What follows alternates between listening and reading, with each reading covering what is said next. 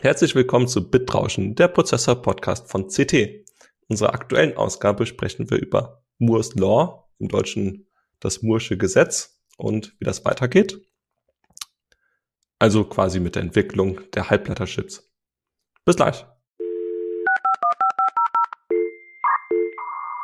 CT Bitrauschen.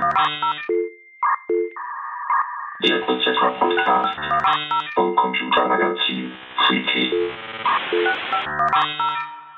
Hallo, mein Name ist Marc Mantel. Heute wieder in umgedrehter Besetzung. Ich spreche mit meinem CT-Kollegen Christoph Windeck über die Zukunft von Moore's Law. Hallo Christoph.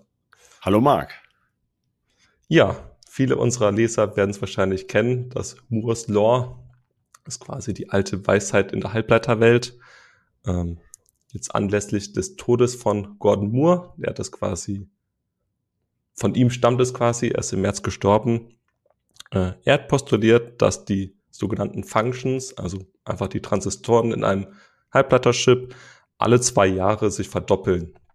Äh, das hat in den Jahrzehnten, also dieser Aufsatz, den er geschrieben hat, kam 1965, das hat dann sehr gut funktioniert. War eine quasi akkurate Annäherung, was da passiert ist bei der Halbleitertechnik.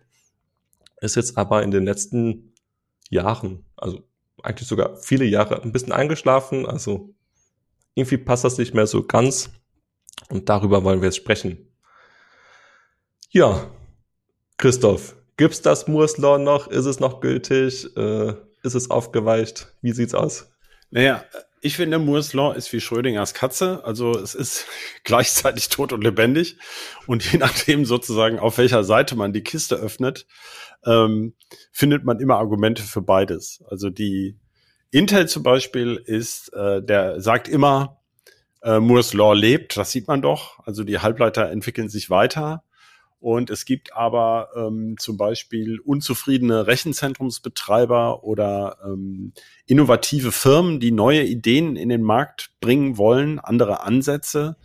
Die, äh, die, die müssen ja immer disruptiv sein, ja. Und die sagen natürlich, äh, Moore's Law ist tot. Also ähm, man, es geht ja weiter bei der Halbleitertechnik. Also man kann mhm. ja, wir sehen im Moment einen Beweis, nämlich diesen irrsinnigen Durchbruch der KI. Ähm, die wäre ja ohne, also die, dass die jetzt so möglich ist, das liegt natürlich vor allem an der Software und diesen ganzen Verfahren. Das ist vollkommen klar. KI ist vor allem Software. Aber dass man sie so breit verfügbar machen kann und solche riesen Datensätze trainieren kann, das ist natürlich ein Beweis dafür, dass die Halbleiter sich deutlich weiterentwickelt haben. Und ähm, ja, da gibt es einfach zwei Ansichten und wir können mal so ein bisschen diskutieren, ja. was es Argumente für beide Seiten gibt. Was, was geht denn nicht mehr? Warum ist das denn so? Also warum gibt es diese Diskussion überhaupt? Naja, also Moore's Law hat sich auf jeden Fall sehr verändert. Ähm, 1965 waren, sahen Halbleiterchips natürlich völlig anders aus als heute sowieso. Aber schon in den Jahren danach hat sich vieles verändert und man kann die Aussage von Gordon Moore zum Beispiel so interpretieren, dass sie mit der Technik gar nichts zu tun hat, sondern dass sie einfach das Skalierungsmodell für die Halbleiterbranche ist. Denn die Halbleiterbranche arbeitet ja mit wahnsinnigen Fixkosten. Das wissen wir ja. Also diese Fabs sind irrsinnig teuer. Mittlerweile reden wir über irgendwie acht Milliarden für so eine Fab oder zwölf. Und ähm, das muss man ja irgendwie finanzieren. Und äh, man kann also sagen, Gordon Moore hat gar nicht gesagt, dass sie, äh, der hat sich nicht auf die Physik der der oder die Technik der Halbleiter bezogen, sondern im Grunde hat er gesagt, das müsst ihr so hinkriegen, sonst kriegt ihr dieses Geschäftsmodell nicht äh, finanziert. Und man sieht ja, dass Intel Probleme hat. Intel ist ja ein Hersteller, der dadurch, dass sie sehr fortschrittliche proprietäre Technik auf ihren Chips implementiert haben, eben viel höhere Preise nehmen konnte als andere. Also den, der Ertrag pro Quadratzentimeter Siliziumfläche, der Gewinn war bei Intel eben viel höher. Man kann aber auch eine andere Perspektive einnehmen und sagen, okay, wenn es jetzt um die, ähm, äh, wenn wir jetzt auf die Technik gucken, dann hat sich was verändert, dass das natürlich sogenannte planare, ganz einfach aufgebaute Transistoren waren. Und da kann man jetzt so ein bisschen erklären. Lange war das so, aber das im Grunde, also ich bin ja jetzt 24 Jahre bei der CT und hatte vorher gar nicht so viel mit Halbleitertechnik zu tun, aber damals war man noch in der auslaufenden Phase vielleicht der klassischen Betrachtung. Da ging es einfach viel um die sogenannte effektive Gatelänge eines Transistors. Und gemeint war damals der Planartransistor. Ähm, da konnte man eigentlich sagen, wenn man da die Strukturen verkleinert hat, dieser Faktor 2 gilt ja für die, für die kleinsten Strukturen, die man herstellen kann. Die effektive Gatelänge des Transistors, also die, die wirklich auf die Elektronen in dem Kanal darunter wirkt, die wuchs, die schrumpfte dann immer etwas weniger, aber die hat eigentlich immer eine deutliche Steigerung der ähm, Taktfrequenz gebracht. Und zwar nicht nur, dass die Taktfrequenz höher werden konnte, sondern durchaus auch dabei, dass dabei die Leistungsaufnahme des Chips ungefähr gleich blieb. Das heißt, aus sozusagen wo man vorher dann halt vielleicht, äh, was hatten denn damals Prozessoren? Die hatten ja damals vielleicht nur 5, 6, 8 Watt. Äh, da konnte man dann eben 30 Prozent höher takten. Äh, und man konnte oft auch noch mehr Transistoren auf denselben Chip bringen, also zum Beispiel leistungsstärkere Rechenwerke reinbauen. Ja. Das war dann auch so die Zeit, wo dann auch jede Generation noch so viel schneller war, dass man eigentlich schon irgendwie spätestens alle zwei Jahre einen neuen Prozessor oder so kaufen musste, weil sonst war man halt irgendwie doch echt lahm dabei. So, genau, damals hat man ich mich aus meiner Kindheit noch dann erinnere. Ich bin ein bisschen jünger. Genau. Damals hat man ja wirklich noch dem entgegengefiebert, jetzt werden endlich so neue Anwendungen möglich und so. Und heute ist das ja, das ist vielleicht auch ein, das ist ein sehr gutes Beispiel dafür, dass also ähm, dass Moore's Law sozusagen diese Auswirkungen jetzt für uns vielleicht gar nicht mehr so hat. Jetzt für die Kunden, die jetzt über den klassischen PC oder so nachdenken oder auch beim Smartphone. Du meine Güte, das unterscheidet in Galaxy S23 haben wir im Moment, glaube ich. Jetzt sind wir ja mehr ja. 2023 vom Galaxy S21. Das ist ja kein Quantensprung der Prozessor-Performance. Wir reden hier eher über eine bessere Kamera oder ein bisschen mehr Flash-Speicher. Ich habe mir ja vorgenommen, ich, ich nutze meine Hardware länger. Mein, mein Smartphone ist jetzt vier Jahre alt und ich merke davon nichts. Ja.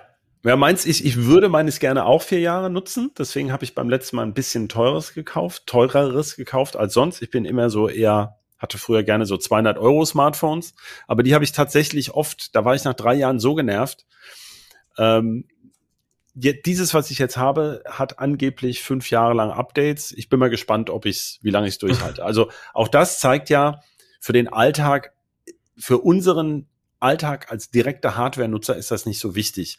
Aber für die Rechenzentren ist das natürlich sehr wichtig mit Moore's Law.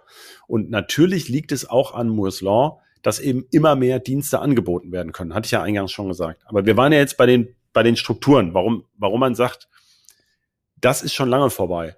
Also früher war es einfach so, man hat einen sehr ähnlichen Transistor einfach ein bisschen kleiner bauen können durch Fortschritte bei der Lithografie, bei der Ätztechnik, bei der Fertigungstechnik und schwupps bekam man sozusagen kostenlos, was natürlich so auch nicht war, aber bekam man sozusagen automatisch mehr Transistoren pro, pro gleicher Chipfläche. Das ist ja eigentlich der Faktor, der die Fertigung annähernd, natürlich nicht am Anfang, wenn man eine neue Chiptechnik einführt, aber über die Zeit kann man sagen, im Grunde fertigen die Hersteller den Quadratzentimeter Silizium immer ähnlich teuer auf diesem Wafer. Ähm, stimmt mittlerweile leider auch nicht mehr, aber war halt lange so. Zumindest über eine gewisse Zeit. Und ähm, da bekam man mehr Transistoren drauf, weil die ja kleiner wurden und man konnte sie höher takten bei gleicher Leistungsaufnahme oder man konnte halt eben auch sparsamere Chips bauen, Ne? Und dann zum Beispiel Notebooks eben. Ne? Notebooks waren ja nicht von Anfang an da. Notebooks sind ja auch ein Ergebnis davon, dass eben die Chips immer effizienter wurden. Und das mit der Frequenz bei jedem Die-Shrink, also man nennt ja ein Siliziumstückchen von dem Wafer ein Die, also ein, ein im Grunde so eine Art Gussrohling. Das kommt ja so ein bisschen aus der, aus der Schmiedetechnik, aus der Eisenverarbeitung. Und mit so einem Die-Shrink, also mit einer Schrumpfung der Strukturen, bekam er mehr Frequenz und das wurde nach einem IBM-Forscher Robert H. Dennard als Dennard Scaling auch bezeichnet. Und also Dennard Scaling is dead, das stimmt. Also rein diese Verkleinerung der effektiven Gatelänge bringt jetzt nicht mehr diese Frequenzen. Das heißt, man muss sich was Neues einfallen lassen. Und das ist eine ganz lange Geschichte, was es alles an neuen Verbesserungen gibt, die man eben immer zusätzlich noch draufbringen muss, damit man eben mit jeder Chip-Generation ähm, die Chips auch teurer verkaufen kann oder eben mehr Effizienz oder mehr Takt kriegt. Und das funktioniert offensichtlich nicht mehr. Ähm, was sind da so die Gründe? Lernen was wir uns funktioniert nicht mehr? Ja, heutzutage die häufigen Die-Shrinks, ähm, das quasi kostengünstige Optimieren der Fertigungsprozesse. Also liegt das einfach daran, dass wir uns den physikalischen Grenzen nähern, was so ein Transistor machen kann? Auch. Also es wird natürlich immer schwieriger, wenn du, ähm, also wir haben mittlerweile einzelne Strukturen in den Transistoren, zum Beispiel in der Gate, im Gate-Isolator. Ähm, also der Transistor, vielleicht müssen wir ganz kurz nochmal den Feldeffekt-Transistor sozusagen vor das geistige Auge bringen. Also ein Transistor ist ja einfach ein, ein Schalter. Äh, das heißt, es gibt eine Steuerelektrode, das Gate, also die, deswegen heißt es ja auch Gate für Tür sozusagen. Und dann gibt es den, den leitenden Kanal, der eben mal leitet und mal nicht leitet, je nachdem, was das, wie das Gate geladen ist, relativ zum äh, Kanal. Und die gibt es in NMOS und PMOS. Also MOS steht für ähm, äh, Metalloxid, Halbleiter, Metal Oxide Semiconductor. Und ähm, die einen leiten sozusagen, äh, kann man sich wie positiv oder negative Schalter vorstellen. Deswegen Complementary äh, MOS, also CMOS. Und da gibt's halt NMOS und PMOS. Man braucht beide Transistortypen. Da kommen wir nachher noch drauf, ähm, weil es da neue Schaltertypen gibt. Und dieser Feldeffekt-Transistor, der war früher einfach so, dass man so ein kleines Kanälchen da reingeätzt hat in das Silizium und obendrauf kam ein möglichst dünner Isolator und da obendrauf eben diese Gate-Elektrode. Ist eigentlich wirklich ziemlich einfach. Und je nachdem, wie das Gate geladen ist, kann eben Strom fließen oder nicht. Und mit mehreren Transistoren kann man zum Beispiel ein ein Gatter bauen, eben ein ähm, äh, NAND-Gate oder OR oder NOT-OR oder was auch immer man braucht, um so ein Rechenwerk zusammenzuschalten. Und man braucht halt wahnsinnig viele Transistoren. Ich glaube, das kann man voraussetzen. Also mittlerweile ja. sind wir bei 57 Milliarden auf so einem Smartphone-Chip. Und wenn da jeder nur 0,000001 Milliampere braucht äh, oder Ampere, dann hat am Ende der Chip leider trotzdem 100 äh, Watt, weil es so wahnsinnig viele sind. Das ist der Punkt. Darum geht, dreht sich eigentlich alles. Und jetzt kann man eben, jetzt kann man eine Menge Maßnahmen ergreifen, um eben trotzdem mehr Performance aus dem Chip zu holen. Also früher hat man, wie du schon gesagt hast, als du jung warst, hat man gesagt, ich brauche einfach mehr Frequenz. Ja. Jetzt hat man aber, also man hat ja trotzdem, also die Prozessoren werden ja nach wie vor wirklich etwas kleiner. Und man kann natürlich mehr Functions auf den Chip tun, wie Gordon Moore gesagt hat. Und man kann zum Beispiel Mehrkernprozessoren bauen. Dann mhm. kann man eben, muss man aber im, in, in den Code anpassen, ne, weil äh, von alleine parallelisiert sich eine Anwendung nicht. Das heißt also, ich habe dieses, äh, das ist eben schon eines der Argumente am Anfang gewesen, dass man gesagt hat, Free Lunch is over. Also man kriegt nicht einfach für die bestehende Anwendung mehr Performance durch höheren Takt, sondern man hat jetzt vielleicht mehr Kerne, da muss ich aber jetzt meine Anwendung anpassen und ähm, muss eben meine Rechenaufgabe zum Beispiel auf zwei Kerne oder mit Hyperthreading dann auf vier virtuelle logische Kerne verteilen. Äh, ich erinnere um mich noch daran, wie AMD mit den Ryzen-Prozessoren alle Spieler zu Streamern machen wollte, weil man hat jetzt ganz viel Rechenleistung und kann neben dem Spiel einfach streamen. Genau. Also. Genau. Genau. Aber das ist zum Beispiel auch ein tolles Beispiel, was du jetzt gesagt hast, was eben weiterhin zum Beispiel möglich ist und wo man sich jetzt sehr streiten kann, was das mit, ob das jetzt mit Moore's Law zu tun hat oder nicht. Wir sehen ja, also wenn man so will, früher hat man sich gedacht, der Prozessor heißt ja auch Central Processing Unit, sagen wir so. Ähm, man sagt ja auch General Purpose oder Allzweckprozessor weil da halt eine beliebige Software laufen kann. Das liegt aber ja nicht nur an dem Prozessorchip, sondern auch an dem ganzen Software-Stack, der darüber liegt, das Betriebssystem und so weiter. In diesem Sinne war ja, also ich, wir kommen jetzt in so eine Opa-Diskussion. Früher hatten wir nur Einsen und Nullen, ne? Und manchmal nur Nullen. Also früher hatte man ja nur den Prozessor und nur so eine müde, eine Grafikausgabe. Dann kam ja schon der Aufstieg der GPU der äh, Graphics Processing Unit. Und die hat ja erstmal 3D vor allem beschleunigt. Ähm, aber natürlich kamen dann ja zum Beispiel so Zusatzfunktionen da rein. Also man hat ja gar nicht mehr die ganze Die-Fläche einer solchen GPU jetzt wirklich nur als 3D-Beschleuniger verwendet, sondern zum Beispiel war ein toller Hinweis, dass du gesagt hast, man kann streamen. Also wer heute Game Streaming macht, macht das ja nicht mit Software, die auf der CPU läuft, sondern mit einer Fixed Function Unit in der GPU, also einem hochspezialisierten, sehr kleinen Bereich auf der GPU, der halt H265 Videodaten mit ein paar Milliwatt komprimieren kann. Ja, das heißt, ähm, man baut alle möglichen Arten von Beschleunigern ein. Man sagt dann halt, ja, okay, also meine Standardkerne, die sind nicht mehr ähm, die, die fressen zu viel Strom.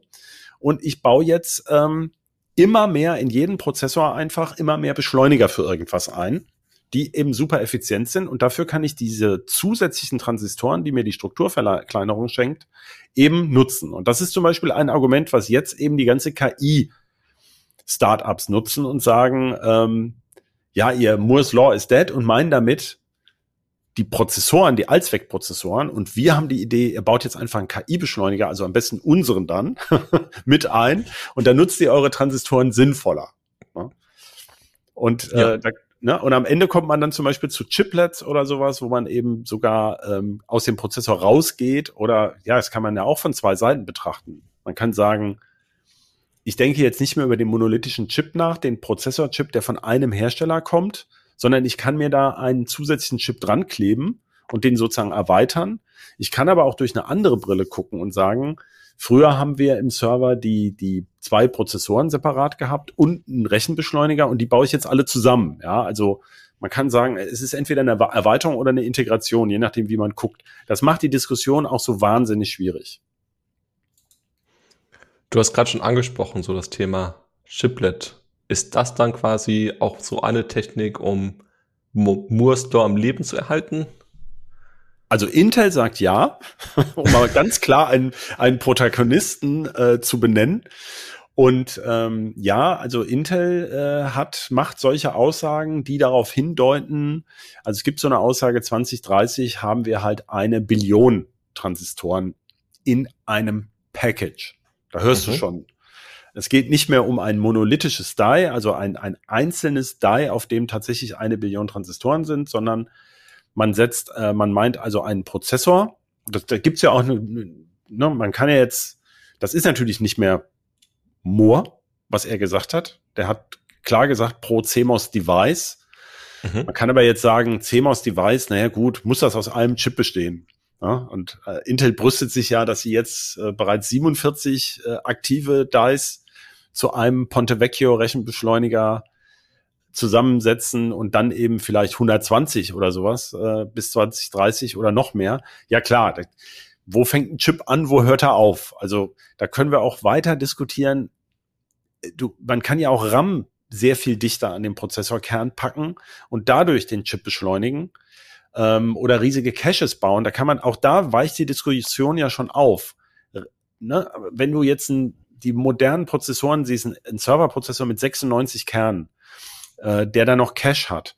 Naja, das sind ja immer Kompromissentscheidungen, welche Transistoren nehme ich als Cache, welche nehme ich als Kerne, dann habe ich ein thermisches Budget und sage, also mehr als 400 Watt will ich jetzt in einer Fassung nicht verbraten. Äh, ich kann gar nicht alles als Kern machen. Ich muss ähm, zum Beispiel Cache dazu bauen, der etwas weniger heizintensiv ist. Ähm, und so nutze ich meine Chipfläche sozusagen für die Anwendungen, die ich vermute, die auf diesem Chip laufen werden in den nächsten fünf Jahren am besten. Ja.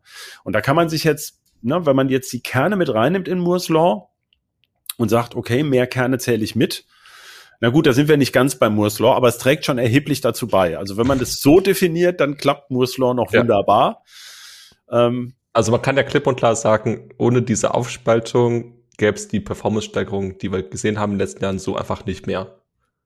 Also bei Servern vor allem.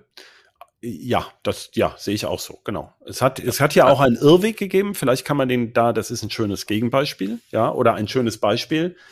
Also ich weiß noch, vor 15 Jahren oder so ging es allmählich los mit den, oder naja, vielleicht eher 10. Nee, nee, nee, nee, das war schon vor 2010. Da hieß es Microserver. Also das wäre jetzt der heiße Scheiß. damals hatte AMD auch so eine Firma gekauft, die das gemacht haben. Witzigerweise damals mit Intel Atom Prozessoren anfangs. äh, die haben ganz viele kleine Prozessoren zusammengeschaltet oder, oder nebeneinander gesetzt, sozusagen eben Microserver und die sollten dann Aufgaben besser effizienter erledigen können. Es gab damals auch diesen Blue Gene P Supercomputer, im Grunde mit PowerPC Prozessoren. Und wenn du so willst, wenn du an Amazon äh, Microservices denkst, die du heute in der Cloud mietest, die, dieses Serverless Computing, wo du gar keinen Server mehr mietest, sondern nur die Funktion, die irgendwo rumgeistert, dann kann man sagen, ja, vielleicht kann man manche Anwendungen in ganz kleine Schnipsel aufteilen und dann super effiziente Kerne äh, verarbeiten das dann. Jetzt sieht man eher den gegenteiligen Weg, nicht nur, weil Amazon kürzlich gesagt hat, es ist übrigens viel billiger, wenn man das doch alles auf eine Maschine macht. Das war ja ganz witzig. Das war ja jetzt auf der, auf der Ebene drüber. Wir reden ja hier von Halbleitern. Wir sehen im Moment, dass die äh, Leistung pro Fassung oder pro Maschine unfassbar steigt. Also wir reden jetzt mittlerweile, also diese ganzen Supercomputer sind ja praktisch eh alle nur noch wassergekühlt, also die schnellsten. Und die ähm, und auch bei AMD und Intel sehen wir im Moment ganz klar, noch mehr RAM pro, also RAM-Kanäle pro Prozessor, äh, noch mehr Kerne pro Prozessor, immer mehr verdichten. Also 400, 500 Watt sind wir im Moment pro Fassung. Bis, also ich glaube 225, 300 Watt schafft man mit solchen Heatpipe-Kühlern und äh, mördermäßig lauter Luftkühlung noch weg. Äh, danach muss es wassergekühlt sein.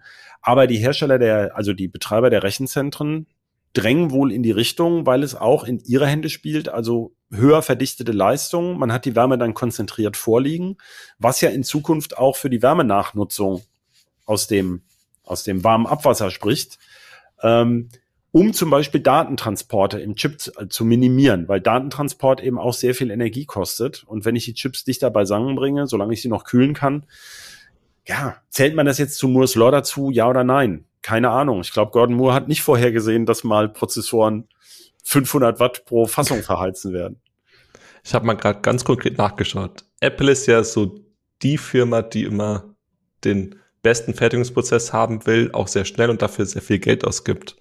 Äh, der M1, also der Prozessor für, für MacBooks und Macs, der kam Ende 2020. Ähm, jetzt haben wir schon äh, jetzt wo wir einen Podcast aufnehmen, Sommer 23. Und jetzt ist, kommt, kommt die 3-Nanometer-Technik gerade erstmal ins Rollen. Also M1 war 5 Nanometer, die nächste Generation dann 3 Nanometer und das sind gut und gerne drei Jahre dazwischen. Also da passiert die, die Kadenz, wie neue Fertigungsprozesse kommen, hat sich ja deutlich gestreckt. Gibt es dann trotzdem irgendwie Techniken, um den Stromverbrauch zum Beispiel ähm, zu reduzieren. Also die Chiplet-Technik ist ja quasi vor allem, um die Performance zu erhöhen, dass man quasi mehr Transistoren auf dem Package unterbekommt. Aber irgendwie muss man ja die Leistungsaufnahme, die elektrische, im, im Rahmen behalten, sag ich mal. Ich sag noch mal kurz was zu Chiplets und lass uns dann danach auf diese Frage kommen. Also ist noch ein Gedanken, den ich zu Chiplets loswerden will wir haben ja darüber gesprochen, dass jeder Chip-Entwickler, also der Chip-Entwickler ist ja sowieso Quatsch. Also das sind riesige Teams, tausende von Menschen, die dann dran arbeiten, ähm, diese Prozessoren zu entwickeln.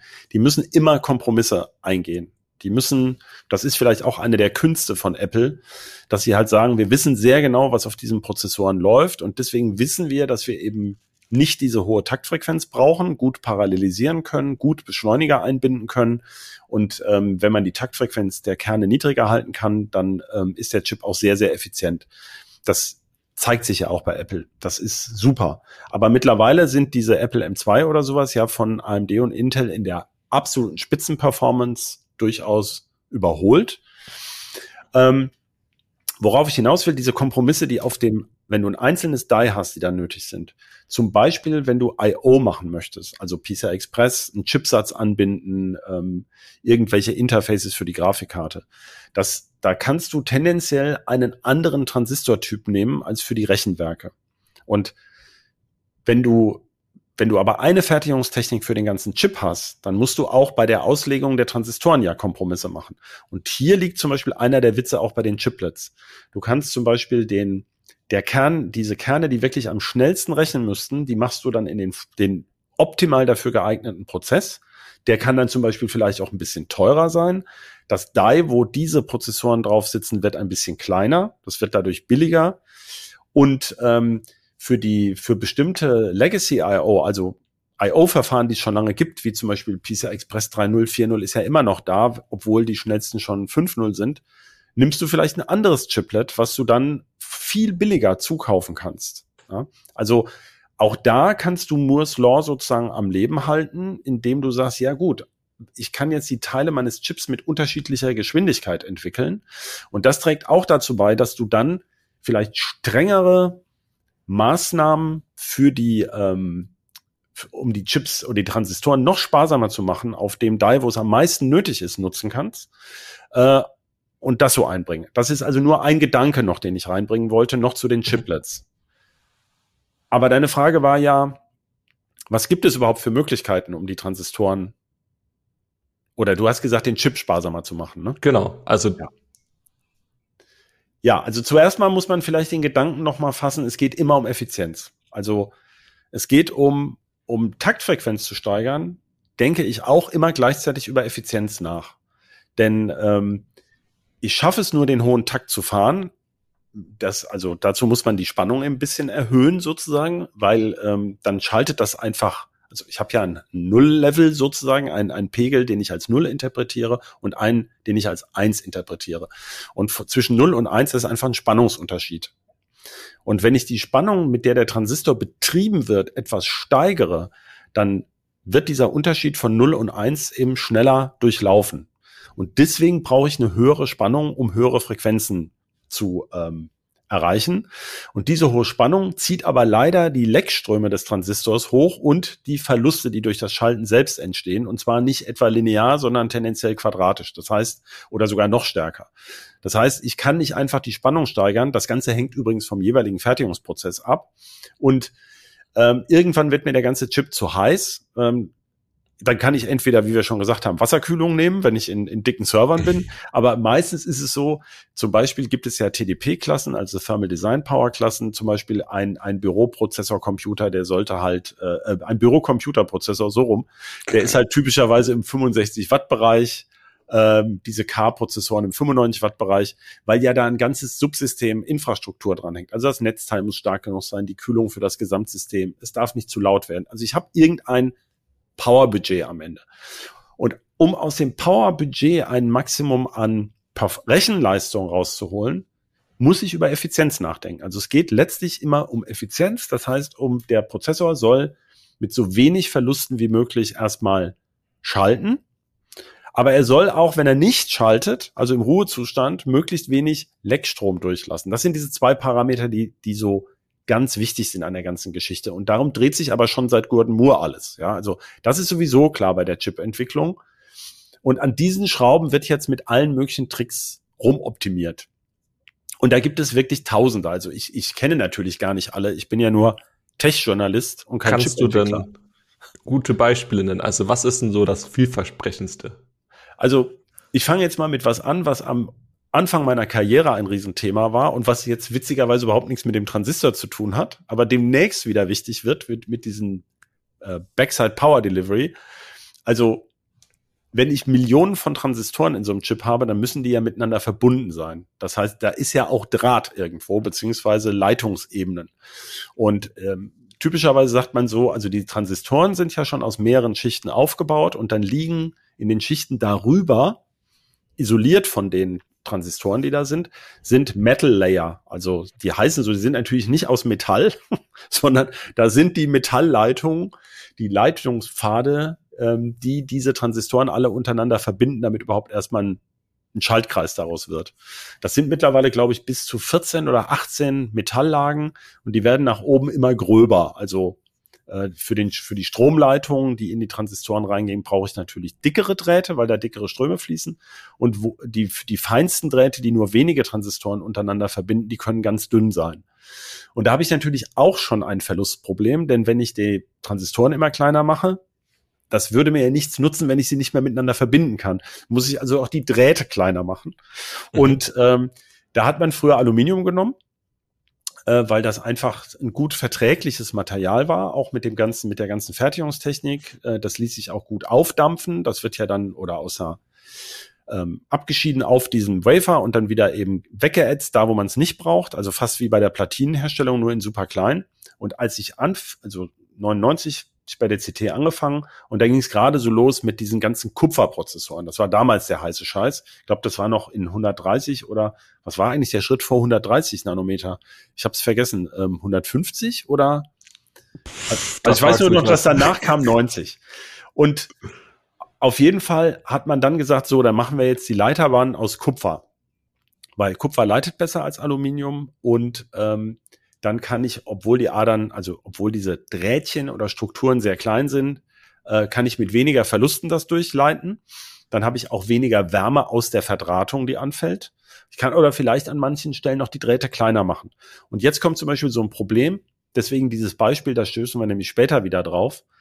Kupfer kann man leider nicht genauso wie Aluminium einfach da aufdampfen, weil Kupfer äh, sind es Ionen, die, die, die, die hauen ab aus dem Kupfer und vergiften sozusagen das benachbarte Silizium. Also das ist wie, als würden die das auch dotieren und verändern die Eigenschaften des Kristalls. Das heißt, ich kann zwar Kupfer nehmen, aber ich muss das Kupfer in ein anderes Metall, äh, Material einmanteln, das ist, wo das Kupfer nicht rauskommt. Ähm, das ist also viel, viel komplizierter als das mit dem Alu. Man hat es aber trotzdem gemacht im Endeffekt. Also man hat, also heute ist die Verdrahtung typischerweise aus Kupfer in diesen Chips. Das war zum Beispiel eine Sache, mit der man die Leitfähigkeit dieser Metallverbindungen verbessern konnte und Leistung sparen. Das war also schon ein Schritt weg von dem, ähm, ich mache alles wie bisher, mache es nur kleiner und krieg höhere Frequenzen. Da kam schon Kupfer rein.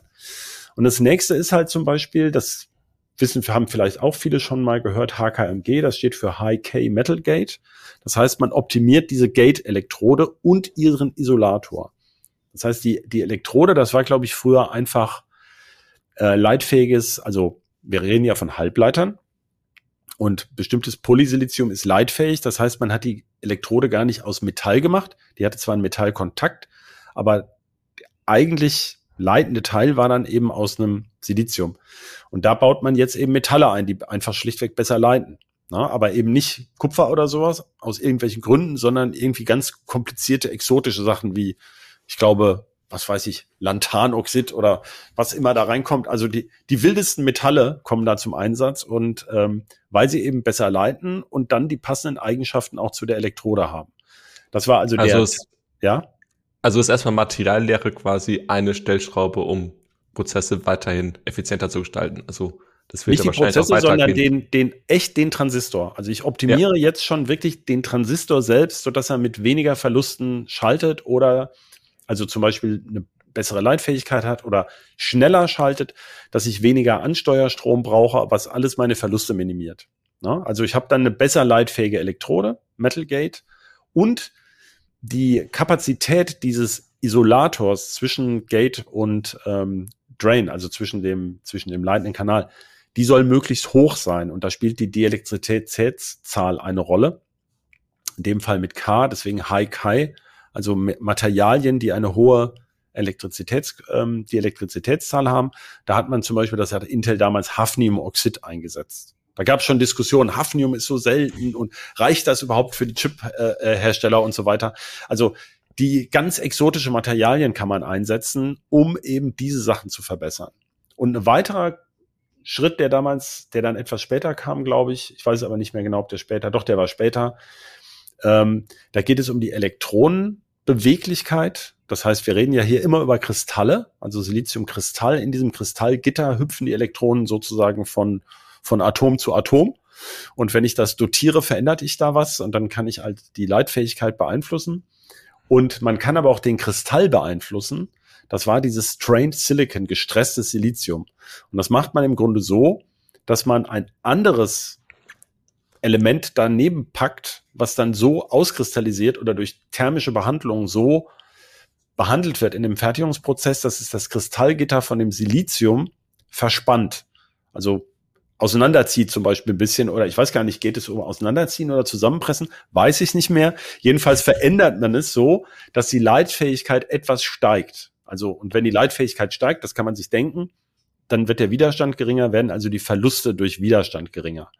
Ähm, das ist so zum Beispiel einer dieser Tricks. Also HKMG und Strained Silicon, das waren so Sachen, die dann eben immer so ein paar Prozentpunkte mehr Performance bringen konnten. So, dann hattest du ja schon angesprochen, Backside Vias. Das heißt, irgendwas wird da jetzt bald anders gemacht.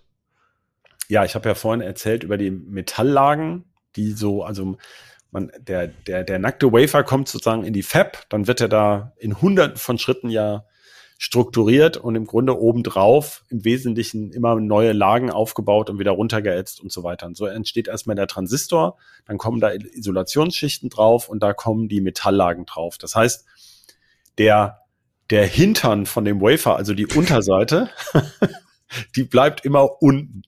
Und äh, wenn man so ein so ein so ein Mobilprozessor sieht, ähm, da haben wir ja oft so Bildchen, ne?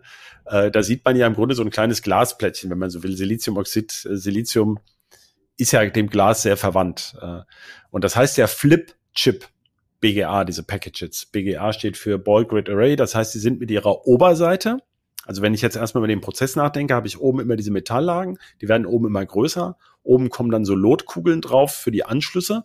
Und dann löte ich den als Flip-Chip BGA auf so einen Träger, also auf den Die Carrier. Das ist dann letztlich das Chipgehäuse. Da sehe ich also die Rückseite von dem Wafer. Das ist wirklich so. Das ist die, das ist stumpf die Rückseite von dem Wafer und das Gesicht nach unten. Da sind dann aber unten, wo die Anschlüsse sind, zum, zur, zur Fassung hin oder wo der aufgelötet ist, da habe ich diese ganzen Metalllagen und dann kommen die Transistoren und dann kommt die Rückseite von dem Wafer. Und auf der Rückseite, die ist sozusagen passiv, da ist nix.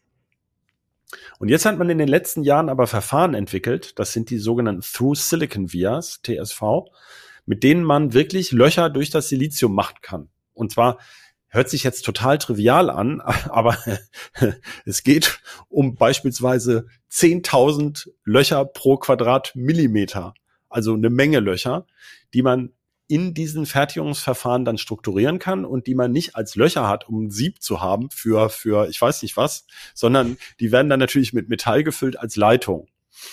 Ähm, dazu muss der Wafer runter. Ja. Ganz kurz, das ist ja an, an sich eine Technik, die kam aus dem Speicherbereich ursprünglich, oder? Also ja, die wurde eigentlich für alles Mögliche erstmal entwickelt, aber die wurde zuerst, glaube ich, in der Großserie wirklich im, bei Speichern eingesetzt, bei Speicherchips, bei DRAM, um die einfach aufeinander zu stapeln. Stacked DRAM. Warte, bei NAND-Flash, oder? Nein, das war zuerst im Grunde gab es ähm, bei bestimmten Server-Speichermodulen, wo man ganz, ganz viel RAM draufbringen wollte, hat man die auf diese Weise gestackt das hat man auch früher schon gemacht, aber einfach mit Bonding. Also da hat man einfach die Wafer, wie, wie in der Micro-SD-Karte macht man das heute noch so. Da sind gedünnte Wafer drin, die werden auf 50 Micron typischerweise runtergeschliffen. Und dann in so einer Micro-SD-Karte ist eines meiner Lieblingsbeispiele, die ist ja 0,8 Millimeter stark. Da sind bis zu 17 Chips drin. Das macht, macht man sich ja nicht klar. Also ein Basis-Die mit dem Controller und dann bis zu 16 NAND-Flashes obendrauf, sonst kriegt man eben keinen Terabyte in eine MicroSD-Karte. Und dieses Bonding, also wenn man die Chips einfach außen mit kleinen Drähtchen aneinander die Kontakte anschließt, das geht nur bis zu bestimmten Frequenzen. Das reicht für eine MicroSD-Karte. Aber bei einem, wenn ich den Chip wirklich stacken will bei mehreren Gigahertz, wo ich ja bei DRAM drüber rede, ähm, dann möchte ich ähm, dann stören diese Kontaktdrähte, beziehungsweise ich muss vielleicht gar nicht so viele Gigahertz machen, wenn ich wahnsinnig viele Verbindungen habe. Also im Grunde auf der Chip-Ebene parallelisiere. Ne? Mhm. Also einfach einen riesig breiten Bus durch die Chips senkrecht hindurch bohre. Da muss ich natürlich, also weil man kann sich das kaum vorstellen, ich muss natürlich die Schaltung da drumherum designen auf dem Chip. Ja? Also weil da sind wirklich nachher leitende Kontakte, senkrecht durch das Chipmaterial durch. Da kann natürlich kein Transistor sein. Also ich muss das Chipdesign komplett neu denken. Das macht ja äh, AMD schon bei diesem Ryzen mit Stapelcache. Da machen sie das ja genauso. Und da, dazu muss der Chip übrigens natürlich runtergeschliffen werden. Also man, man kann diese Through Silicon Vias nicht durch den ganzen Wafer einfach in voller Dicke durchlegen. Ja, also der Wafer hat ja so einen Millimeter. Das ist ja wie eine, wie eine Schallplatte so groß, eine alte. Die Älteren unter uns werden noch Schallplatten kennen, 30 Zentimeter. Kennen wir auch noch. ich habe ja hier welche liegen. Wir haben ja welche aus China gekauft. Die müssen wir endlich mal fotografieren. Ja. Ähm, und die werden, das ist aber eine Standardtechnik auch, die dazu ja auch erstmal serienreif sein musste. Ich habe ja erzählt, die werden dann auf 50 äh, Mikrometer runtergeschliffen und dann kann man die stapeln. Und man packt wirklich ganze Wafer aufeinander, ne? Also und und bricht die dann nachher wieder in die Chips auseinander. Und diese Technik ist jetzt also da, die wird ja auch für Chiplets verwendet. Und dann sind findige Leute auf die Idee gekommen, mit derselben Idee könnte ich ja jetzt statt die Metal Layer über die Transistoren zu legen, zumindest einen Teil der Metal Layer auf die Rückseite vom Wafer bringen. Also gerade speziell die für die, die dickeren Leitungen, die Strom zu den Transistoren, zu den einzelnen Funktionsblöcken bringen. Und das ist Backside Power Delivery. Das heißt, ähm, ich habe über den Transistoren weniger Metalllagen, also nur noch die feinsten die ich, die ich brauche, um kleine Gruppen zu verschalten. Und den Rest bohre ich dann jeweils durch den Wafer durch, wie eine Multi, wie eine mehrlagige Platine. Ähm, also was heißt ich bohre? Ich ätze. Das ist natürlich ein Prozessschritt, der dann in der Fertigung läuft. in der normalen CMOS-Fertigung und habe dann auf der Rückseite kann ich zum Beispiel auch dickere Leitungen hinlegen äh, zu den einzelnen ähm, zu den einzelnen Funktionsbereichen des Chips und dadurch möchte ich dann äh, oder denkt man äh, also ist ja noch nicht im Markt Backside Power Delivery soweit ich weiß das soll innerhalb der nächsten zwei bis drei Jahre dann kommen äh, hofft man eben ähm, die also mehr mehr Transistoren verdrahten zu können, also sie noch ein bisschen dichter packen zu können und sie auch mit mehr Leistung, zumindest im Impuls, also für Turbo oder sowas, versorgen zu können. Ja, ich erinnere mich an ein Intel-Briefing zu genau dieser Technik. Intel nennt das übrigens Power Vias, also einfach ein Eigenname. Muss ja mal schön klingen im Marketing. Naja, ähm, VIA kommt ja von den Through Silicon Vias, also das ja. hat ja schon eine Bewandtnis. Ja, ja ähm, dass dadurch auch dauerhaft die Frequenzen gesteigert werden können, bei ansonsten gleicher Leistungsaufnahme. Einfach weil die Signalleitungen ja weiterhin auf der Oberseite laufen und die dann nicht mehr gestört werden von der Stromzufuhr.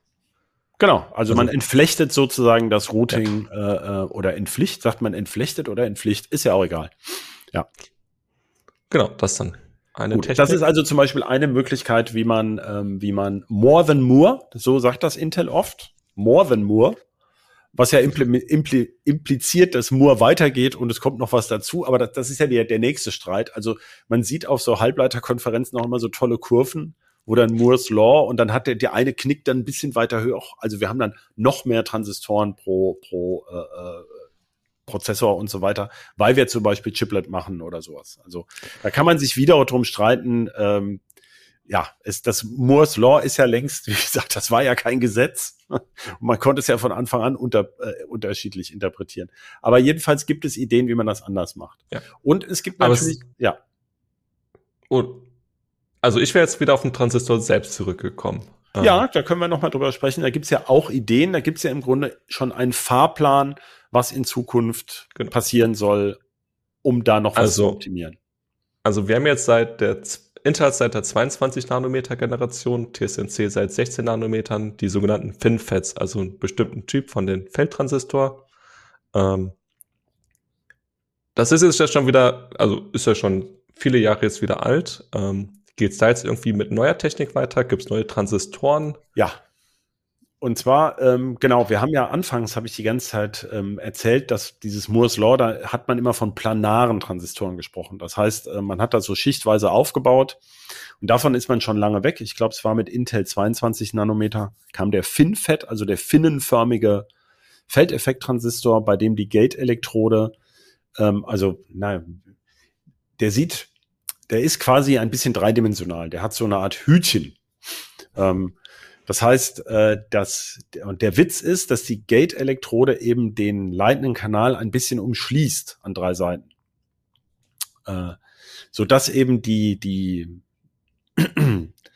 die von der, die Spannungsdifferenz zwischen Gate und Kanal sich stärker auf das Volumen des Kanals auswirken kann. Dass also die Gate-Elektrode sozusagen mehr einen größeren räumlichen Anteil dieses Kanals beeinflussen kann.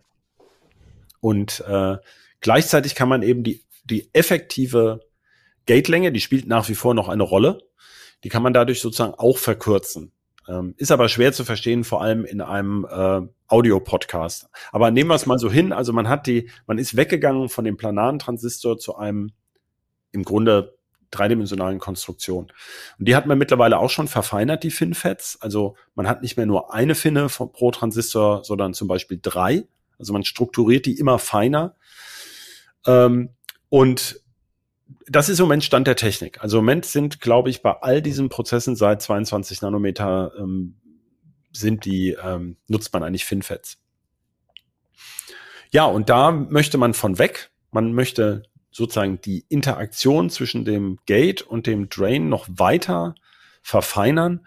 Da ist der nächste Schritt eben der Gate All-Around Transistor, GAA nennen das manche. Andere sagen Nanosheet, also Nanoblättchen, wo dann eben noch mehr, kann man sagen, der leitende Kanal wird in noch mehr Seitenzweige aufgeteilt oder Nebenzweige, wo dann wieder Elektroden dazwischen liegen, Gate-Elektroden. Es geht einfach darum, ich muss, ich brauche es geht ja wirklich nur noch um hauchdünne, weniger Atomlagen dicke Schichten. Und um da nennenswert Strom durchzuleiten, äh, brauche ich halt aber einfach ein gewisses Volumen auch, also einen gewissen Bereich, der leitet, sonst wird's, äh, sonst, sonst leitet er einfach nicht gut genug. Also man, man möchte immer möglichst schnell vom leitenden in den nicht leitenden Zustand kommen. Und dazu ist diese Interaktion zwischen diesen Elektroden wird eben immer weiter verbessert. Und eines ist eben diese Nanosheet, manche nennen es auch Ribbon Fat, also Bandtransistor. Ja, und da kommen dann immer neue, da sind als nächstes, also die soll, will Intel, will sie mit jetzt im nächsten Schritt, ne? Nee, 20a. 20 Also die sind jetzt erstmal bei Intel 4 und danach Intel 3 als Refresh. Ja. Da kommt Meteor Lake genau. und genau, danach genau, dann mit 20a. Und da wollen sie dann schneller sein als TSMC. Also damit wollen sie im Grunde mit, mit diesen äh, Ribbon Fats wollen sie dann äh, an TSMC vorbeiziehen, während Samsung ja behauptet, dass sie ein MCBG-Fett oder wie der heißt, schon seit letztem Jahr bauen. Aber Ja, das, den, also den hat noch keiner gesehen. Der ist äh, die nächste Schrödingers Katze. Also im Also- Juli, war es Juli letzten Jahres, hat, hat Samsung so eine, hat die, Samsung verkündet, sie würden die jetzt schon fertigen. Oder sie Ja, würden also- jedenfalls drei Nanometer machen. Und dabei gäbe es die irgendwie auch. Aber gesehen hat Ja, noch also ich habe mal versucht, da Chips zu finden. Also Ja. selbst Marktbeobachter schreiben dann mal gelegentlich so rein, wir kennen keinen. Genau. Das heißt also, der ist da und doch nicht da. Also man weiß es nicht. Und ähm, ja, weil Intel will ja wieder, will ja überholen, also will ja wieder an die Spitze kommen. Das ist ja der Plan von Pat Gelsinger. Ähm, sie wollen eben tatsächlich, und TSMC gilt ja im Moment als führend. Also bei Samsung hört man ja immer wieder, also Samsung baut ja aber Milliarden Chips. Es ist ja nicht so, dass Samsung eine schlechte Fertigung hätte, aber bei diesen fortschrittlichsten Proz äh, Techniken haben die immer wieder zumindest Verzögerung Ja, gibt's immer wieder Gemunkel. man munkelt auch über Ausbeuteprobleme. Ja, also auf jeden Fall, es läuft nicht so rund wie bei anderen. Genau. Also auf jeden Fall geht es jetzt darum, dass TSMC und Intel und Samsung, also alle die drei großen, die einzigen, die ja noch mitziehen im Moment, die wollen alle diese, diese, diese Nanosheet-Transistoren machen. Und ähm, Intel will sie ein bisschen früher hinkriegen als die anderen. Also jetzt, ich würde mal sagen, dann Ende nächsten oder Anfang übernächsten Jahres so ungefähr könnte es soweit sein. Mhm. Und äh, die werden dann noch weiter verfeinert. Also da gibt's noch viele Möglichkeiten, an diesen Blättchen, an diesen Nanosheets herumzuarbeiten. Äh, ich habe jetzt vom, vom IMEC, von diesem belgischen Forschungsinstitut, äh, gehört. Das hatte ich aber übersehen. Das haben die schon vor einem Dreivierteljahr veröffentlicht. Das ist der Gabelblatt-Transistor, also Forksheet. Dabei ist dann diese, diese, diese Blättchen werden dann nochmal irgendwie unterteilt. Also das verschmelzt immer mehr, also die, die interagieren immer enger, Gate und äh, Drain.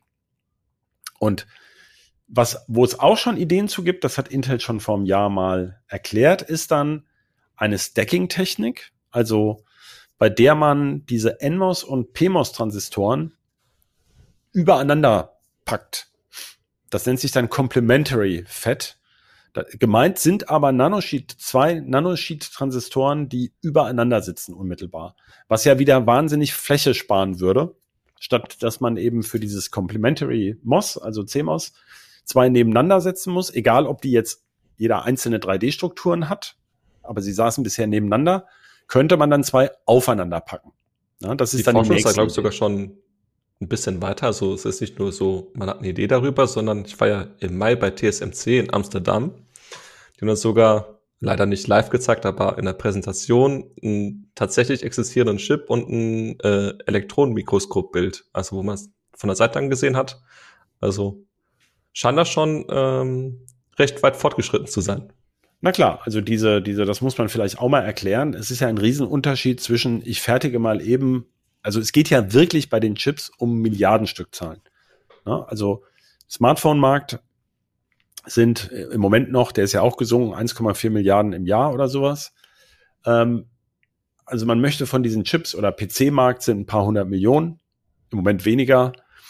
Aber ähm, also bevor man jedenfalls anfängt, eine Maschine anzuschmeißen, die, äh, die, die 30 Millionen Chips baut, äh, forscht man sehr, sehr lange an diesen Techniken. Und natürlich sind diese Fertigungstechniken schon Jahre vorher im Experimentalstadium handhabbar. Also man kann so einzelne Testchips machen. Sowas macht ja genau so ein Forschungsinstitut wie dieses IMEC in Belgien.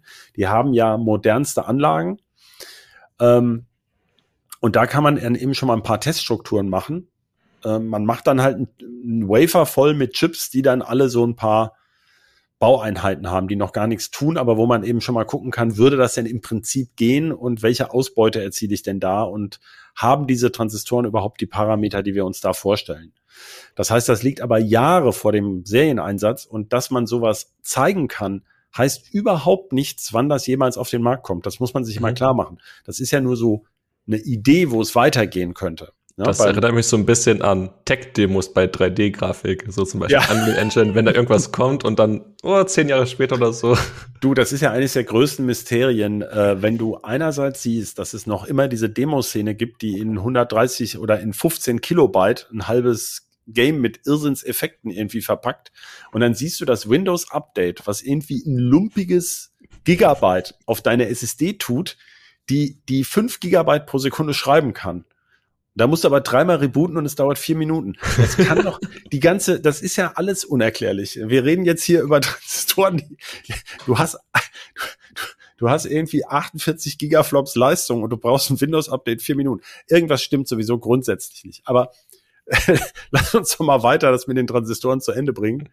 Ähm, das sind ja, also, das ist so eine Art Stacking auf dem Chip. Dabei werden nicht mehrere Chiplets kombiniert oder so, sondern das wird wirklich in einem Rutsch, nein, in einem Rutsch, also in zusätzlichen Schritten auf diesem selben Wafer sollen die da übereinander gebaut werden, um Platz zu sparen und ähm, mehr Transistoren zum Beispiel auf den Chip zu bringen. Wofür ja, haben wir ja gerade erklärt, die Backside Power Delivery den Platz auch schafft. Ja, also die, mhm. diese Sachen greifen ja auch ineinander. Ich, ich habe jetzt auf der anderen Seite, kann ich da vielleicht mehr Wärme loswerden oder kann mehr verdrahten. Dann überlege ich mir schon wieder, wie ich diesen Platz optimal ausreize. Und der nächste Schritt, wo ich den Eindruck habe, das ist noch in weiterer Ferne, das hört man aber jetzt oft auf diesen Forschungskonferenzen, sind sogenannte 2D-Transistoren, was sich jetzt erstmal total bekloppt anhört, wenn wir vorher über planare Transistoren gesprochen haben. ah, 2D ist ja heißes Scheiß. Ja, da geht es um, genau. Die sind aber ganz anders. Da geht es um ultradünne Lagen, also um wenige Atomlagen dünne Strukturen, die irgendwie trotzdem schalten können. Ähm, das habe ich tatsächlich offen gestanden überhaupt noch nicht verstanden, wie das gehen soll. Und da ist man irgendwie noch ein bisschen in der Materialforschung, wie das gehen könnte, ist mein Eindruck. Also die habe ich ehrlich gesagt noch nicht begriffen, wie die gehen und ob man die in noch mehr Lagen vielleicht stapeln will, ob es darum geht oder ob die noch kleiner sein können. Aber auf jeden Fall gibt es auch noch einen Plan, also sozusagen für, ich sag mal, das ist dann so ungefähr 2030 oder sowas sind wir dann vielleicht, wenn wir so nach vorne gucken. Ähm, das ist dann, da gibt es noch eine Idee, wie man diese Transistoren dann eben äh, dann macht. Was man auch immer wieder liest, ist so Nanotubes, optische Halbleiter, wo dann irgendwelche quasi Glaselemente drin sind. Also einfach ausgedrückt, wie sieht's da aus? Ja, zu, also zu den optischen Halbleitern haben wir schon mal einen extra Podcast gemacht. Da würde ich dann mal drauf verweisen. Gut, dass du sagst, da schreibe ich dann den Link äh, in, den, in, den, in den Text. Ähm, da haben wir also eine ganze Folge zugemacht äh, mit, ähm, wie hieß er denn noch? Also jedenfalls mit der Firma Architectonics. Äh, kann man sich anhören. Äh, da ist es so, dass die Strukturen viel, viel, viel gröber sind, aber man kann theoretisch zumindest wahnsinnige Schaltfrequenzen erreichen, also im Terahertz-Bereich dann, Faktor 1000 obendrauf zu den Gigahertzen. Und man kann parallelisieren im Schaltelement, indem man mehrere verschiedene Lichtfarben sozusagen durchleitet. Äh, das sind so da die Ideen bei den optischen ähm, äh, Transistoren beziehungsweise optischen Chips. Gibt auch andere Ideen, gibt zum Beispiel auch, dass man das Licht wechselwirken lässt und dann so KI-Algorithmen, also das Multiply Accumulate irgendwie sehr geschickt in Licht abbilden kann. Also da gibt's noch ähm, interessante Ideen für optische Halbleiter, aber nee, eben nicht, doch, doch, sollen Halbleiterchips sein, aber zum Beispiel eine der ersten Anwendungen könnten superschnelle, aber relativ einfache Rechenwerke für die Netzwerkdatenverarbeitung sein. Die ist ja eh optisch. Da hat man es schon mhm. optisch. Also, dass man so den allgemeinen Prozessor ersetzt, sehe ich eher nicht. Ich sehe eher eine Chance, dass das kommt jetzt allmählich auch, dass eben bestimmte IO-Baugruppen, die bisher elektrisch sind und die halt relativ energieintensiv sind, dass die vielleicht gleich auf dem Chip optisch ausgeführt werden. Ähm, äh, das ist aber, ob wann das dann sozusagen auch im Desktop-PC ankommt, ähm, das wage ich nicht zu, prognostizieren, weil da gibt's ja dann auch mit den Leiterplatten und wie das alles gehen soll, das kann sehr aufwendig werden. Also da gibt's noch viele offene Fragen. Wir, wir scherzen ja gerne darüber, wenn von Intel mal wieder die jährliche Ankündigung kommt, dass es irgendeinen Durchbruch gab, aber irgendwie passiert dann doch nichts. Genau, der ewige, der ewige Durchbruch. Ähm, wie beim Memristor übrigens auch, ne, der irgendwie sich weigert, sich zu materialisieren. Und äh, das andere, du hast die Carbon Nanotubes, also diese Graphenstrukturen oder Graphitstrukturen, die galten ja lange als Hoffnungsträger. Da habe ich aber das Gefühl, dass da zumindest für die, also für die nächsten acht Jahre scheinen das diese fortschrittlichsten Prozessorhersteller nicht zu planen. Das heißt, es könnte auch auf einer anderen Ebene kommen. Ähm, da war ja immer, also Kohle, Kohlenstoff ist erstmal ein Baustein, der jetzt nicht so direkt in diesem CMOS-Fertigung mit eingedacht ist. Das ist da wohl das Problem, wie man die da vernünftig in den Fertigungsprozess mit reinkriegt, denn am Ende muss das ja, ähm, also das muss sowohl extrem zuverlässig sein, das muss ja mit einer unglaublichen Ausbeute äh, ähm, machbar sein und es muss natürlich eben billiger sein. Also Carbon Nano, man macht ja nicht Nanotubes weil man es möchte, sondern weil man anders entweder nicht weiterkommt oder weil es günstiger ist und so. Und das scheint im Moment noch nicht so richtig absehbar zu sein. Für Spezialanwendungen vielleicht schon. Wobei ich eben das Gefühl habe, bei den ähm, Leistungshalbleitern, also wo wir jetzt um nur einen Transistor sprechen, der dafür aber dann gleich äh, ein Kilowatt schaltet oder noch, noch mehr für dein Elektroauto oder den Wechselrichter bei Solar.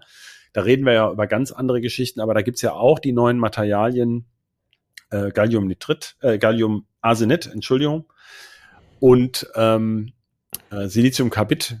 Die sind ja in aller Munde. Da sollen ja auch Fabs nach Deutschland kommen. Ähm, da reden wir aber über ganz andere. Also das hat mit diesen kleinen Transistorstrukturen ja gar nichts zu tun. Aber das sind ja auch so Materialien, die immer wieder mit der Chiptechnik in Verbindung gebracht werden. Aber wenn wir jetzt über Optoelektronik, also LEDs oder sowas auch noch einbeziehen, äh, ähm, äh, das ist also na klar, Demnächst ja RGB direkt im Chip. genau, Gallium, da ist Gallium also nicht genau Galliumnitrit, Garn und SiC, das sind die für die Leistungshaltleiter. Ich war gerade auf dem falschen auf dem falschen Fuß, ja. Ja, ein Feld, das mir gerade noch so spontan einfällt, äh, wo es auch weitergeht, sind natürlich, du hast mal angeschnitten, Belichtungsmaschinen, also Lithografiesysteme. Da steht jetzt auch der Wechsel an zu High-NA IUV, eine kryptische Abkürzung. Äh, Möchtest du darüber noch was erzählen? Ja, kann ich vielleicht ganz kurz anreißen. Also da kommen jetzt die ersten Maschinen. Ähm, da geht es, also High NA steht für hohe numerische Apertur, NA numerische Apertur.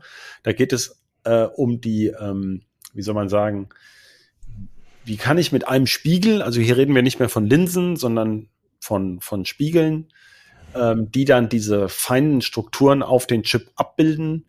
Äh, wie kann ich noch feinere Strukturen projizieren, ähm, also mit, mit höchster Präzi Präzision auf den Chip abbilden. Und da hilft halt diese hohe numerische Apertur. Ähm, da arbeitet man zum Beispiel auch mit, mit optischer Verkleinerung oder Vergrößerung, äh, so dass man eben eine Maske etwas gröber strukturieren kann als die Strukturen, die dann nachher auf dem Chip erscheinen. Dafür ist das wichtig. Und diese Optiken werden aber sehr groß.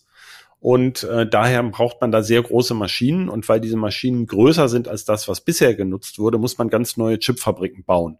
Das ist auch einer der Hintergründe an Magdeburg, also jetzt in Deutschland, was ja eigentlich eine Schwesterfab ist, von der die Intel auch in Ohio neu bauen will. Äh, da, diese Fabs werden eben dann schon für diese neuen Maschinen eingerichtet. Und diese High-NA-EUV-Lithografie braucht man vermutlich ab dieser 2 Nanometer, also bei Intel 20A genannt, bei TSMC N2, ähm, wird man die wohl brauchen für die feinsten Lagen. Das ist aber immer wieder umstritten. Es gibt auch bei, bei EUV dieses Multipatterning. Und ähm, also ist schwer zu sagen, wann das zum Einsatz wirklich kommt und wo das wirklich für nötig ist. Also ich habe ja schon angesprochen, ich war bei TSMC. Und die haben es auch endlich mal sehr konkret gesagt. Ähm, es ist bei 2 Nanometer quasi sehr hilfreich, aber noch nicht zwingend notwendig. Äh, es klang so, als würde es vor allem die Prozessschritte erleichtern, vereinfachen und wäre für die Skalierung dann hilfreich. Ähm, Aber man scheint halt wohl so einen Plan B eingebaut zu haben, dass wenn die Maschinen doch noch nicht verfügbar sind, dass man doch irgendwie einen neuen Fertigungsprozess auf die Straße bekommt. Äh, diese ganze Technik ist auch so weit fortgeschritten, also man stellt sich das ja vielleicht gar nicht so vor, aber die einzelne Maschine zum Belichten ist ja dann mit High-NA, was sagt es, ASML, 400 Millionen Euro teuer und noch, ja. noch mehr. Also das sind ja schon irrwitzige Summen, die auch den, den Bau so einer Fab in die Höhe treiben. Also ein Großteil dieser Kosten sind einfach nur noch diese Maschinen ähm, und nicht mehr das Gebäude an sich. Ja, aber jetzt sind wir bei der Chipfertigung. Also ja, ähm, ja, ja, da muss man eben immer sehen, natürlich, also diese, diese ganzen Techniken sind nicht billig und ähm, das ist also nichts, was du in einen Standard-Mikrocontroller für neun Cent oder sowas äh, oder 30 Cent einbaust. Äh, da sind wir, aber ist vielleicht ganz wichtig am Ende zu sagen, äh, solche Sachen lohnen sich halt nur für Chips, die ich entweder wahnsinnig teuer verkaufen kann. Das heißt, ein riesen FPGA äh, oder ein riesen Rechenbeschleuniger für für, für Rechenzentren, wo der dann am Ende eben 10.000 Dollar pro Stück kostet. Oder für Chips, die ich in Millionen Stückzahlen mache. Dann, dann spielt die Entwicklungs- und, und äh, Kosten für die Maschinen nicht mehr so eine Rolle. Ähm, deswegen ist ja der Smartphone-Markt immer so der heilige Gral gewesen, weil es da wirklich in die Milliarden geht. Für den einzelnen Chip natürlich nicht. Es gibt ja Chip-Varianten. Ähm, aber zum Beispiel RAM natürlich. RAM sind natürlich Sachen, die, die genau gleich quasi wirklich milliardenfach hergestellt werden. Und ähm, für das lohnen sich diese allerfeinsten Strukturen dann noch. Wobei RAM ja nicht so hohe Anforderungen an die Transistoren hat an sich, da geht es um andere Sachen. Ähm, das ist nicht so, dass das dann überall Einzug hält, sondern nur in diese Spitzenchips, die jeweiligen. Aber ein paar Jahre später werden diese Verfahren dann ja typischerweise günstiger. Wobei wir eben nicht wissen, das ist zum Beispiel auch eine Frage, die ich mir stelle, die ich für ungelöst halte. Wird das in Zukunft auch so sein, dass sich so Maschinen so lange nutzen lassen, aber ähm, und dann wirklich so viel billiger werden? Oder wird das einfach sauteuer bleiben und man hat dann, man macht dann nur das performanteste Chiplet seines Prozessors mit diesen sauteuren Prozessen. Dafür passen dann aber von diesen Chiplets auf einen Wafer halt viel mehr, so dass die Kosten pro Chiplet runtergehen. Ähm, das wird die Zukunft dann weisen. Ne? Ja, also können wir festhalten, Moore's Law in der ursprünglich angedachten Variante ist ziemlich tot, also so wie sich das Gordon mal gedacht hat. Aber es gibt vielerlei Techniken, um das quasi zu weiterzuführen in, in abgeänderter Form, also Packaging, neue Tricks bei der Stromzufuhr, also Ansteuerung. Und so kriegen wir halt doch noch unsere Leistungssteuerung, Steigerungen, so alle paar Jahre zumindest mal, äh, und haben dann trotzdem noch Fortschritte. Ist das richtig? Ja, ich würde cool. höchstens noch sagen, man weiß ja gar nicht, was Gordon Moore sich wirklich gedacht hat. was wir denken, was er gedacht hat. Genau. Ja gut, dann bedanke ich mich, Christoph, fürs Gespräch. Sehr gerne. Danke mich auch bei allen Zuhörerinnen und Zuhörern. Wie immer, wir freuen uns äh, über Feedback, gerne an bit-rauschen.ct.de als Mail.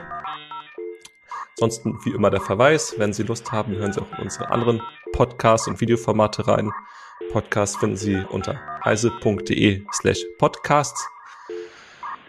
Und zum Schluss ein Dank wie immer an unseren Producer Ralf. Und tschüss, bis zur nächsten Folge von Bitrauschen. Tschüss. Bitrauschen.